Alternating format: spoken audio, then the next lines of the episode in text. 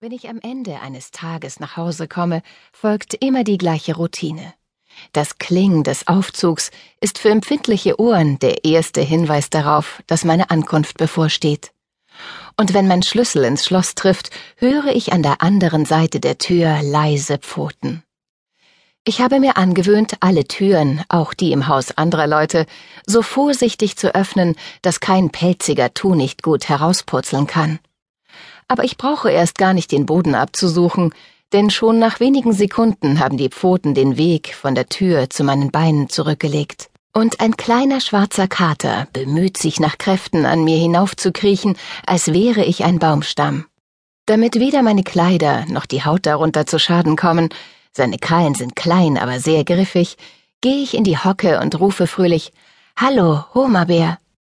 Für Homer ist das die Aufforderung, auf meine Knie zu springen die Vorderpfoten auf meine Schultern zu legen, die Nase an meiner Nase zu reiben, dabei laut zu schnurren und eine Reihe kurzer, abgehackter Miaus von sich zu geben, die dem Jaulen eines Hündchens verblüffend ähnlich sind.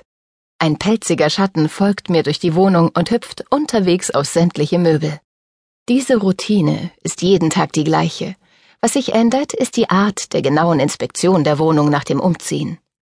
Homer hat viele verschiedene Hobbys und man weiß nie, mit welchen neuen Projekten er sich von Woche zu Woche beschäftigt.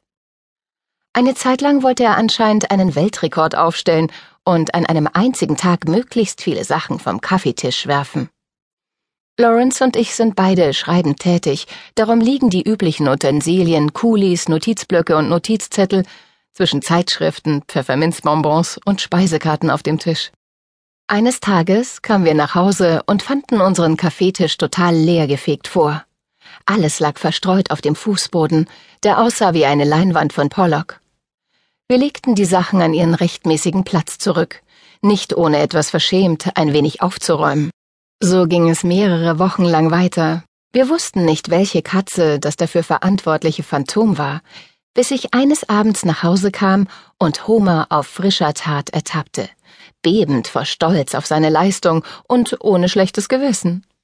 Vielleicht mag er ja keine Unordnung, sagte ich zu Lawrence. Neulich hat Homer gelernt, die Toilette zu benutzen. Warum er im Alter von zwölf Jahren plötzlich beschlossen hat, seinem Repertoire diesen Trick hinzuzufügen, weiß ich nicht. Es war Zufall, dass ich diese neueste Heldentat bemerkte.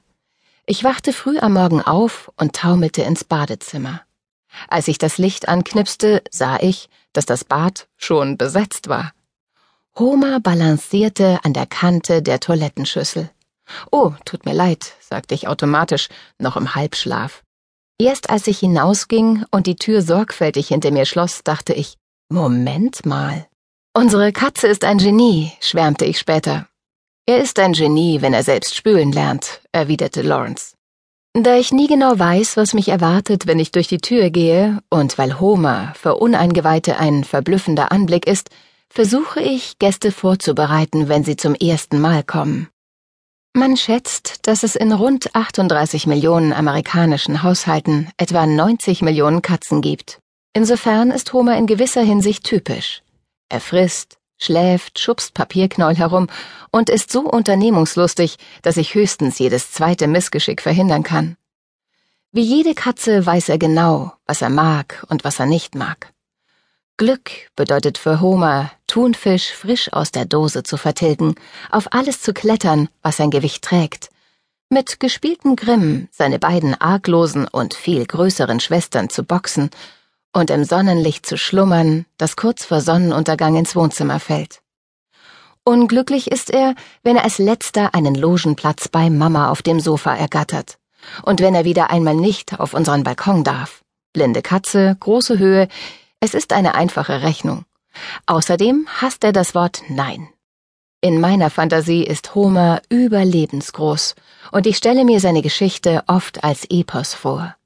Er ist die Katze, die lebte. Ein verwaister, halb verhungerter Streuner, der eine Krankheit überstand, die so ernst war, dass sie ihm im Alter von zwei Wochen das Augenlicht raubte, und den niemand haben wollte, als feststand, dass er durchkommen würde. 90 Millionen Katzen im Land, das sind mindestens 90 Millionen Katzengeschichten. Aber mir ist noch keine Katze begegnet, die so einzigartig ist wie Homer. Ach, wie traurig ist oft das Erste, was die Leute sagen.